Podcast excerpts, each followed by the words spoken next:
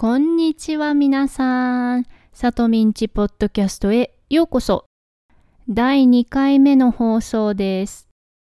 今日はあの手この手のお話をしようと思います。始まるよ。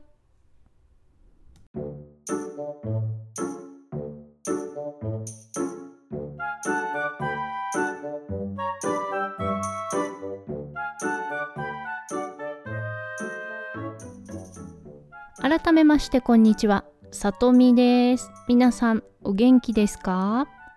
私は花粉症に悩まされ始めて2週間。ついに咳が出始めました。うー、つらい。花粉症の人はね、わかると思いますが、花粉症の始まりって、喉や鼻がムズムズするんですよね。それで、ああ、来たって思うんですけどその時には大抵もう遅いですからね。うん。私はね鼻はそれほど辛くないんですが喉が大変でやばいと思ったらあの生姜の飴を舐めたり蜂蜜を食べたりするんですが結局薬を飲む羽目になるんですよね。うん。まあねそれでも薬に頼るのは良くないんじゃないかと思ってちょうど今あの手この手で対抗してるんですけれども実際全然治る気配はしていません。うん。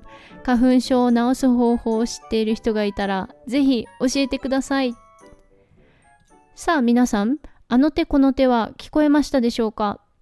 今今ねあの手この手で対抗すると言いましたが分かりましたか？対抗するは to compete against です。私の敵は花粉です。はい。あの手この手は that hand and this hand ですよね。あの手、that hand、この手、this hand。つまり、いろいろな方法という意味です。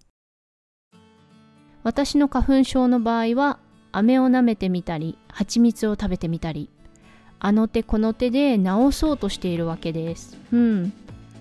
皆さんはどうですか？何かをする時にあの手この手を使ったことがあるでしょうか？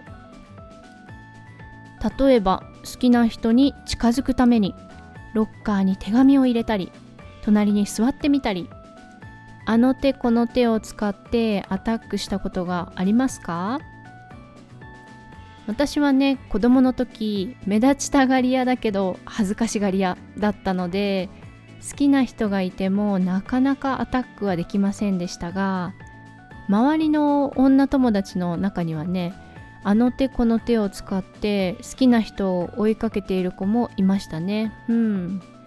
例えばあの休み時間になるたびに話していたり放課後の部活が終わるのを待ってから一緒に帰ったり。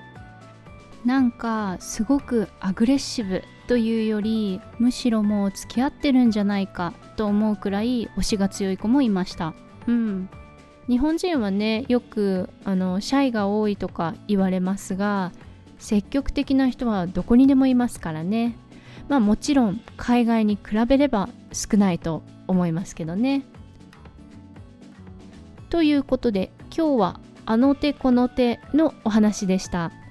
わからないところがあったら、ぜひウェブサイトのトランスクリプションをチェックしてみてください。皆さんもあの手この手を使って日本語を勉強してくださいね。ではまた次のエピソードでお会いしましょう。またね。バイバイ。